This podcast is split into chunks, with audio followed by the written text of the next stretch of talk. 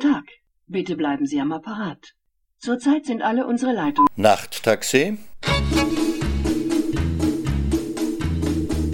Nachttaxi ist der Literaturpodcast von Martin Auer. In dieser Ausgabe hören Sie die Kurzgeschichte Schlaraffia.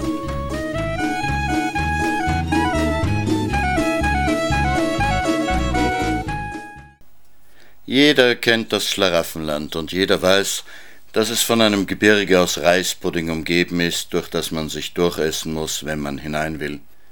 Aber kaum jemand weiß, dass das Puddinggebirge eigentlich zwei Länder umschließt, Schlaraffia und das angrenzende Gülsumblö, die durch einen Fluss voneinander getrennt sind.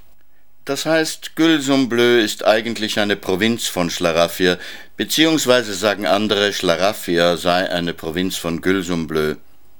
In Schlaraffia wachsen bekanntlich die Würste auf Bäumen, die gebratenen Tauben fliegen durch die Luft und in den Bächen fließt Wein, Milch oder Limonade. Gülsumblö ist kahl und öde, und das einzige, was es dort gibt, ist ein Baum, auf dem rosa Brillen wachsen. Die setzen die Gülsumblöken auf, und dann scheint ihnen ihr Land genauso üppig und lustig zu sein wie das der Schlaraffen. Sie sind fröhlich und guter Dinge und freuen sich ihres rosigen Lebens. Am Grenzfluss aber kommt es immer wieder zu Streit, wer besser dran sei. Das heißt, der Streit ist etwas einseitig.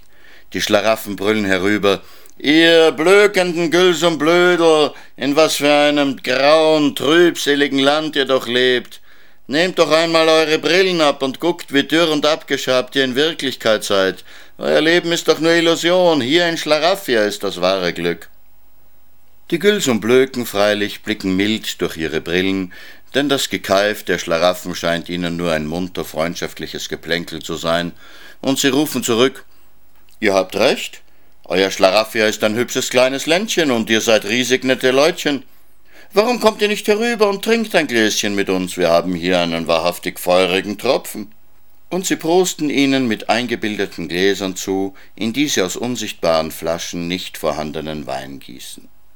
Niemand weiß, wer wirklich besser dran ist, denn die Schlaraffen sind viel zu faul, um in die philosophischen Tiefen des Problems vorzudringen. Die Gülsumblöken wissen gar nicht, dass ein Problem existiert. Und die Philosophen außerhalb des Reispuddinggebirges glauben weder an die Existenz von Schlaraffia noch an die von Gülsumblö. Und so bin ich bis heute der Einzige geblieben, der sich über diese Frage den Kopf zerbrochen hat.